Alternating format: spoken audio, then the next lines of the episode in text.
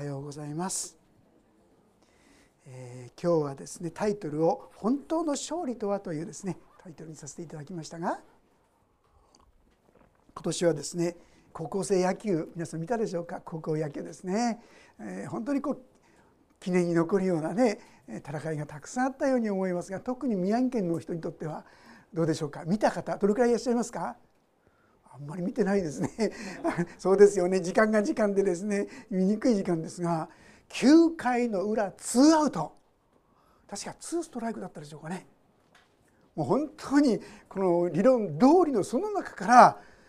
この仙台育英がですねこう今回の高校野球の本命ですよね。優勝の第一候補であった大阪桐蔭を破ったわけですよね。それも本来なら負けてるはずだった。変な言い方ですがファーストのですね人がです、取ってそしてそのまま降りたらアウトだったんです。ところがどういうわけか降りた時にベースをまたいじゃったんです。ベースをに触れてなかったのでその人がセーフになってその結果としてそこからなんと逆転劇ですね。本当にですねびっくりするような。宮城の人はうわーって叫んだ人もねたくさんいたんじゃないかなと思うんですが。しかし同時にあの党員の人にとってはものすごいがっかりっていうことがね同時にあったかなと思うんですね。勝敗勝負というのはまあ嬉しいこと弱いこといろんなことがありますですから勝ってる時はいいけども勝って破った破れた時にははってものすごく落ち込んだりがっかりするそんなところがあるかと思います。今日ご一緒に分かち合いたいこの勝利本当の勝利とは？すなわちこの世が私たちに与えてくださっているいわゆる勝利というものとちょっと違う生き方があるということですよね。この世ではいわゆる勝ち組とか負け組とか言いますよね。いろんなことやったああやった俺は勝ち組だみたいなねそういうことを超えた時が大切。この間つい先週のことでしたけどもアメリカですごい宝くじが当たったそうですね聞いた方いますか？聞き間違いでなければ800数十億っていうとんでもないですね宝くじの当選者が出たわけですよね。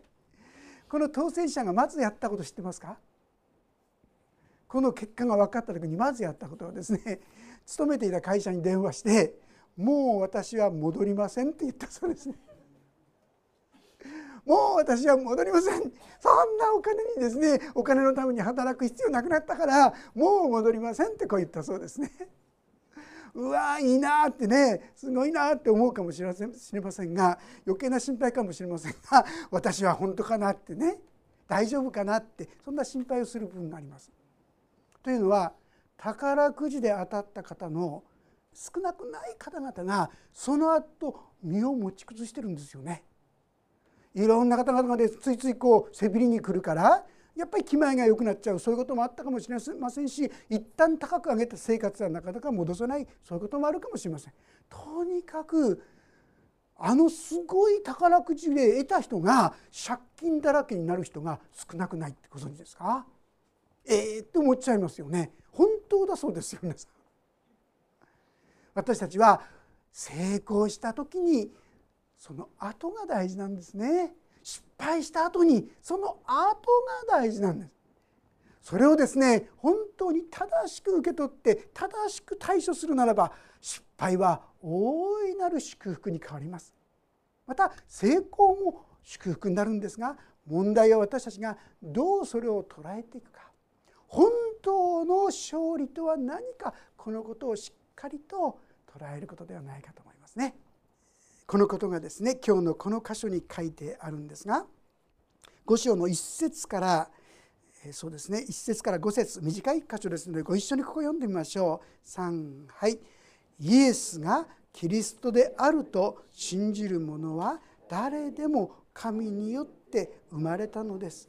産んでくださった方を愛する者は誰でもその方によって生まれたものをも愛します。私たちが神を愛してその命令を守るならそのことによって私たちが神の子供たちを愛していることが分かります。神を愛するとは神の命令を守ることです。その命令は重荷とはなりません。なぜなら神によって生まれたものは皆世に勝つからです。私たちの信仰。これこそ世に打ち勝った勝利です。世に勝つ者とは誰でしょう。イエスを神の御子と信じるものではありませんか。よくですねあの合唱コンクールで歌われる歌にね「愛は勝つ」っていう歌が知ってますか？1990年に発表された歌なんですけどね多くの学校で「愛は勝つ」ってこの歌を合唱課題曲だとしてですね歌ったりするようですがそのちょっとですね歌詞を読ませていただきますね。どういう歌詞か。カンっていうね方々が歌ったんですがそういう心配ないからねって節つける必要ないんですけどもこの歌だとなんか自然に出てきちゃうんですが心配ないからね。君の思いが誰かに私たちに言えば神様に届く明日がきっとある。どんなに困難でくじけそうでも信じることを決してやめないで。愛される喜びを知っているならどんなに困難でくじけそうでも信じることさ。必ず最後に愛は勝つって。なんか皆さん信仰の歌みたいじゃないですか。実はでもまさしく今日ここで学ばせていただこうとしているこの勝利とはこういう勝利ですよ。状況とかうまくいったとかいかないかじゃないうまくいってもうまくいかなくても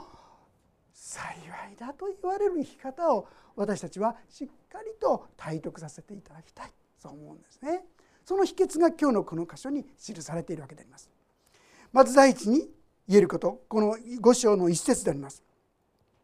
イエスがキリストであると信じる者は誰でも神によって生まれたのです。真剣にこれの御言葉を考えたり聞いたりしているでしょうか。皆さんはイエスがキリストであると信じておられるでしょうか。キリストっていうのは救い主ってことですよね。私たちを罪を許して救ってくださるお方として信じる。その人は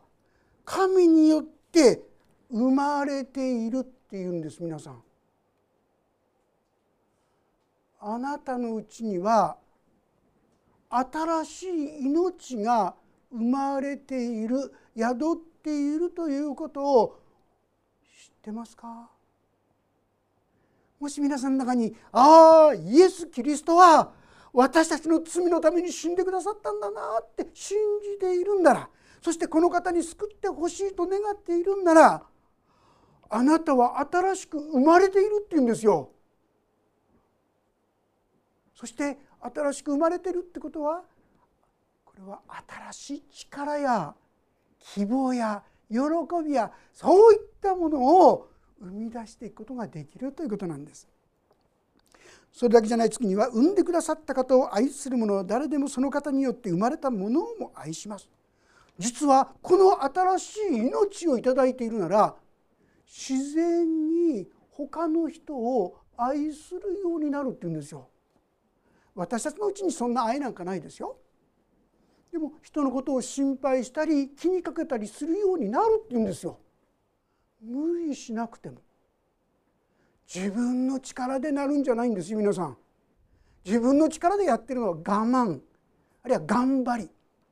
でもそんなものはあっという間に消えてなくなっちゃうんですよ。もうよくあの3日坊主って言ったもんですよね。3日半ぐらい頑張れるかもしれませんが4日目になったらもっとひどくなるんじゃないでしょうか。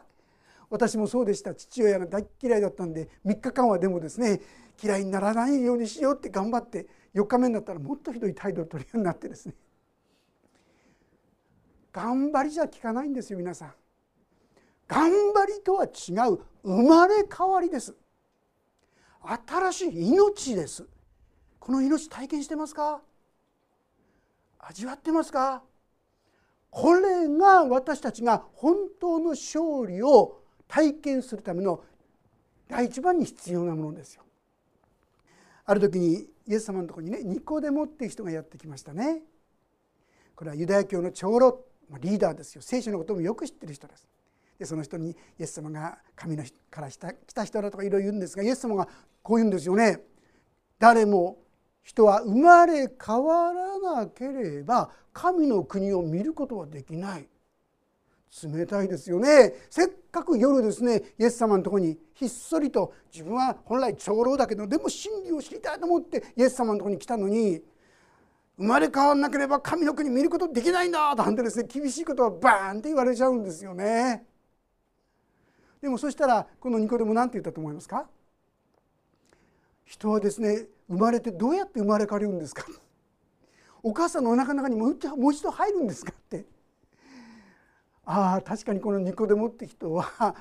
あの生まれ変わってないんだな。この生まれ変わるっていうのですからこの肉体的な生まれ変わりじゃなくて霊的な生まれ変わりというものを経験しているかどうか。そういうことがわからないんだなってことがわかると思います。でもね幸いなのはこのニコデモもイエス様が十字架にかかった時にはですね弟子たちもみんな逃げちゃうような怖い中でニコデモとヨセフ有股のヨセフというこの2人はイエス様の体を引き取りに行くんですよね。危険を冒して。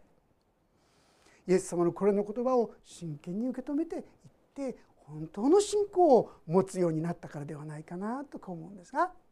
皆さん私たちは生まれ変わりということを体験することができるんです。どっかにそんなの無理だって皆さん思ってませんか？そして私のうちにはそんなものないわって思ってる部分がないでしょうか？そうじゃない。本当に皆さんの中にイエスが主だという信仰が与えられているならばあなたはすでに生まれ変わりの命をもらってるんですよ。もらっていながら気づいていないということです。だから私は気づくのはああそうだったんだって私もその新しい命いただいてたんだだからその命によって生きればいいんだっていうことを知っていく与えられてるって知らなければそんな生き方をしようなんても思わないですよ。イエス様を信じた人その人は新しく生まれ変わっているということなんです。そしてその人には今読ませていただいた通り隣人を愛する心。そんなんないよ僕には私にはって思うかもしれませんがちょっとずつ出てくんですね。一気にじゃないのが味噌ですね。私もですね神様なんで私をもっと速やかに変えてくれないんですかって神様にせっついたことがあるんですよね。教えられたこと分かったことは何か。もしも皆さんがねぐんぐん変わっちゃったら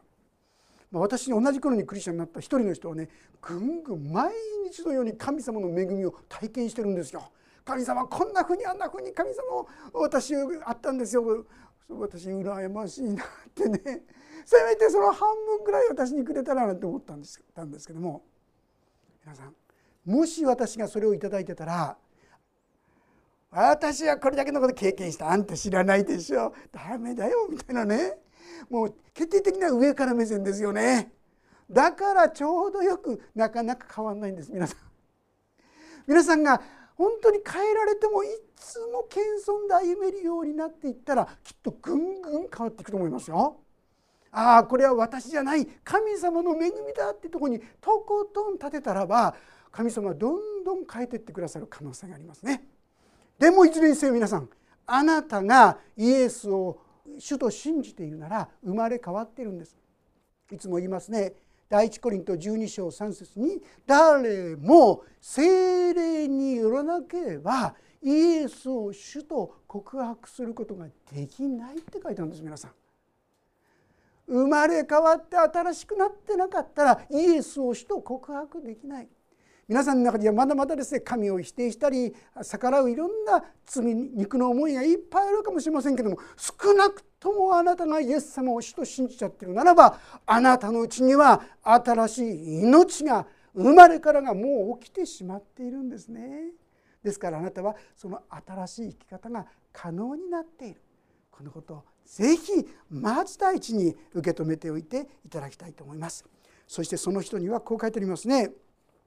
私たちが神を愛してその命令を守るならそのことによって私たちが神の子供たちを愛していることが分かります神を愛するとは神の命令を守ることですその命令は重荷とはなりません実は私たちが本当に生まれ変わっているとですよ神に従っていきたいって心が出てくるんですよ。できるできない別問題です。でも従っていきたい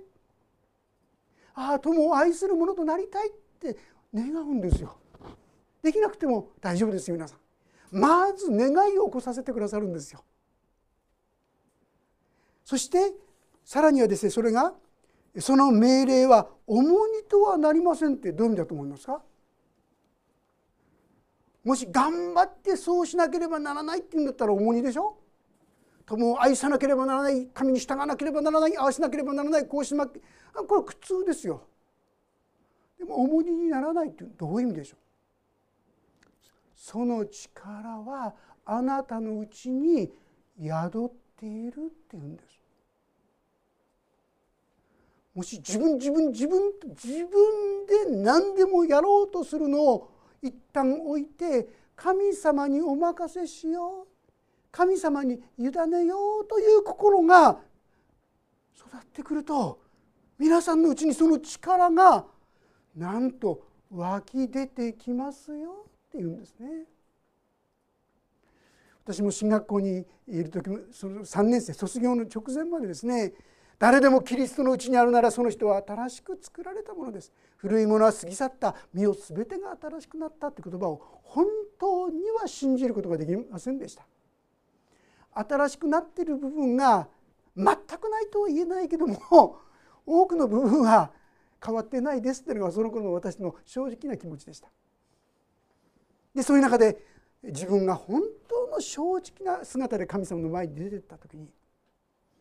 とことん弱いとことん惨めなとことん愚かな自分の姿を見せられました。見せられましたけども同時にそんな自分を神様はお見捨てにないなってないってことが分かるんですよ。そして自分の頑張りではなくて一切をこれだけ頑張ったら神様何か恵みをくださるんじゃないもうとことんどん底の弱さの中で神様にお任せする時に神様はその中で恵みをくださるんだってことを味わわせてくださったんですよ。私たちはなかなか委ねるところまで弱くなってないんですよね。まだ頑張れちゃう力があるんですよ。もうダメだって言って本当に委ね切った時に不思議に神の力を体験する方は多いですね。まあ、少なくともですね私ねそういう力が与えられているんです。与えられているんですがなかなか委ねきれないのでこの恵みを体験することが少ないというこういうことであるわけであります。さて次の4節も読ませていただきますがなぜなら神によって生まれたものは皆世に勝つからです。私の信仰これこそ世に打ち勝った勝利です。皆さん世に打ち勝つ勝利。本当に状況やいろんなそういったものによってめげるんじゃない。どういう状況でもそれに打ち勝つものがあるんです。それは生まれた変わったものです。さっき言ったように皆さんがもしイエス様を信じているならそのための土台基礎となるもう力は与えられているんです。与えられているんです。世に勝つからです。私の信仰これこそ世に打ち勝った勝利です。実はこの言葉ですね細かく言うとこういうことなんですね。私たちが信仰を持っているということはすでにあなた方が世に勝っているあるいは生まれ変わっているということですよという意味合いの言葉なんですよ。えー、じゃあ私がイエス様を信じてるってことはそういう勝利を体験できるんだできるんだ。要はそれを日々の生活の中に実際生活に当てはめていくかどうかですよね。このとこなんです私はこのことにおいてしばしば失敗してて「あやっぱり変わってないや」とかね「やっぱりやっぱりダメだ」みたいなこの失望の中に陥ってしまうんですがそうではない。神は今も生きておられて私のうちに日々新たにしてくださっている新たにしてくださっている。これをこそ私たちは日々体験させていただくことが大事。ですから5節。この言葉ご一緒に読んでみたいと思いますが3はい「世に勝つ者とは誰でしょう？イエスを神の御子と信じるものではありませんか」私がより振り回されたりですねいろんな不安や恐れにこう苛まれたりもうどうしようもなくなっちゃう。それは私たちにはそこからですねそれに打ち勝っていくことができる。私たちはイエスを神の御子と信じる。でこれで大事なのがね皆さん先ほどイエス様を主と信じるとこう言いましたが主と信じるということの意味はもうちょっと言うとイエス様は救い主だって信じてるってことでしょ。自分が困った時に助けてくださる方と信じるってことでしょ。でもね今日のこの箇所イエスを神の御子と信じるってどういう意味でしょう。イエス様ご自身は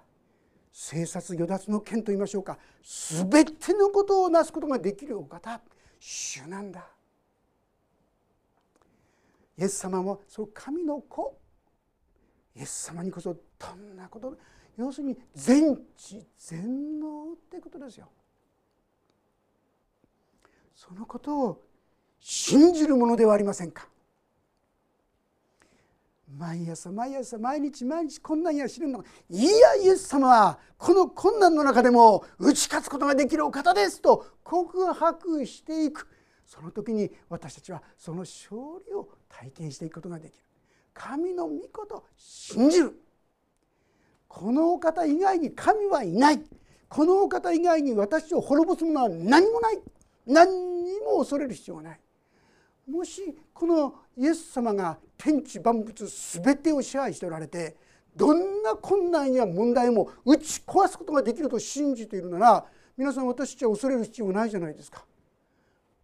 どんな困難があろうとどんなひどいことがあろうといや神様はこれを益とすることができると信じて立つことができるはずじゃないですか。ですから絶望がなくなっていくんですよ。いやこれを神様はどのようにして益としてくださるんだ希望を持って歩むことができる。イエスを神の御子と信じるとはそういうことですよ皆さん。イエス様が本当に私の主はこのイエス様が必ずこの困難や試練の中でも乗り越えさせてくださるはずだと信じ続けていくその時に私たちは神の栄光を見るようになるなぜならばあなたのうちにはすでにその力が注がれている。イエス様を信じている。それがその証拠ですよ。あなたがイエス様を信じているってことはあなたのうちにその力が与えられている。ですからこの方にもう一歩信頼して期待して歩んではいかがですかという進めたことができるかと思います。確かにですね私たちは多くの困難や試練を乗り越えてきた方のことをですね今までも何回も紹介してきましたね何度も何度もあまりにも言っちゃってますけども青森美人覚えてますか？もうね表彰する青森美人とコンクールでですね美人コンテストで優勝した人がですね同僚によって硫酸をかけられてあの話ですよね。でも彼女がそのことを通して苦しみを通してイエス・キリストの許しと救いを知った時になんと彼女はその自分に硫酸かけた人のことを許すだけじゃない。愛の手紙を何度も何度も書くだけじゃない彼女を救いに導きそして彼女がその刑務所を出る時には彼女が迎えに行くわけでしょそして彼女がですね看護師さんになってこのやり直したいと思った時にそのお金ま出し出す。ありえないじゃないですか皆さん。そんな力は私の中にはありませんよ。ちょっとぐらい優しくすることができてもちょっとぐらい素晴らしいことができてもそんなことまでできませんよ。新しい命が与えられて生まれ変わりが起きてるからその命によって何もですね全然押し付けがましくなくそういう愛の技をすることができるわけですよね。私たちもそういうことも一旦に預かっていくことができるんです。コルベ神父っていう方ご存知ですか？日本のですね長崎の方にも選挙のために来てくださったあのカトリックの神父さんですけどね。この人アウシュビッツ戦時中アウシュビッツに捕まって、まあ、ユダヤ人をかくまった助けた、まあ、彼に愛の技を一生懸命やった。そのために捕まってそして牢屋にこの入れられた。さあある時ですねその中で脱走者がいると10人がその生贄になるんだそうです。1人脱走者が現れると10人の人が代わりに飢餓室食べられないんです。何にも食べられない。その時もですねなんと1人脱出脱走したそうです。そして身代わりの10人が選ばれたもう勝手にこれ向こうとその人たちは選ぶわけですがその中の1人が叫び出したんです「俺には妻もいる。俺には子供もいる。やめてくれ。助けてくれ」その時ですね後ろのから一人のその高い男が立ってですね私はには妻も子供もありませんから私がその身代わりになりますって言ってそして出ていくんですね。あれですねナチスにとってはもうとにかくその生贄が10人集まればいいんですから彼を連れてそして合室に連れていくんですよね。何も食べられません。でも彼はですねその飢餓飢餓の食べられない部屋に連れてきました。10人と一緒にです。そして彼はそこでその方々をいつも励ます慰めるんですね。そこを見ていたこう看守の一人がですねよくそこから賛美の声が響き渡ってたってんです。そのコルベ神父を通して通してそこの残された9人がみんなそこで賛美するんですよ。そして一緒にこの祈りを捧げるんですよ。彼はその身代わりになった人を救っただけじゃない。10人の仲間も救ったということができるかもしれませんね。皆さんそんなことが人間技でできますか？彼は最後の最後まで柔和だったって言います。もうで最後はですね最後までコルベ神父は生きてたんですけども最終的には結局毒物入れられるんですがそのことが分かった時にですね彼は自ら手を差し伸べてそしてそのことをされたんですね。そしてそのまんま亡くなっていったっていうんですよ。彼は最後までだんだんと食べ物がないですから声は小さくなってでも最後まで主を褒めたたえ賛美して祈る姿は変わりなかった。皆さんそんな命があなたのうちにも与えられてるってことを知ってますか？認めてますか？私たちに与えられている命をないがしろにするがために私たちはこの力を味わわないままに歩んだクリスチャン生活になってしまってはいないでしょうか。もう一度そうだイエス様を信じるとは命をいただいたんだ。神の命が私に与えられたんだ。神の力が私に与えられたんだ。この確信に立たせていただこうじゃありませんか？そして私にはそんな力がありません。でも主よ私はそうしたい。神様に従っていきたいです。どうか助けてください。導いてください。お委ねするだけでいいんですよ皆さん。何も心配しないで。どんなことでもできる神様にただお委ねします。その時に力に応じて必要に応じて神様はそのことなさってくださるでしょう、えー、もっと早くって思いますよね。あまり早くないかもしれませんがそれは私たちが高慢にならないためです。徐々に徐々にです。徐々に徐々にこの方に委ねていく時にあなたのうちにも皆さんのうちにも愛が優しさが誠実が真実が生まれてるんですね。こんな恵みの世界にもっともっと共に歩ませていただこうではありませんか。世に勝つ者とは誰でしょう。どんな状況でも卑屈になるんじゃなくてその中で本当に神の愛に生きるのは誰でしょう？それはイエスを神の御子と信じるものではありませんか？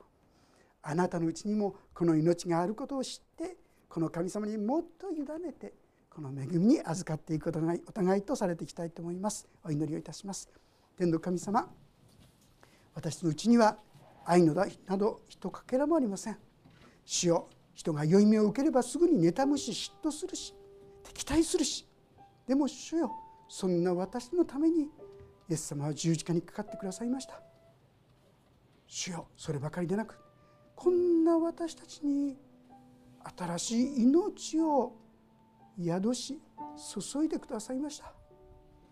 私のうちになかった優しさや真実や愛主よ。あなたがそれを与えてくださることを感謝します。どうか私たちがこのイエス様の恵みをもう一度新たにすることができるようにそしてこの与えられた命の力をもっと生かすクリスチャンになれるように助けてください。そして主よ本当に主は生きておられる。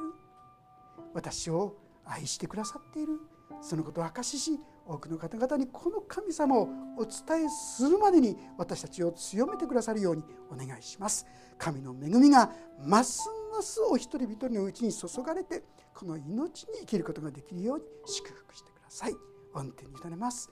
主イエス様の皆によって祈ります。アーメン。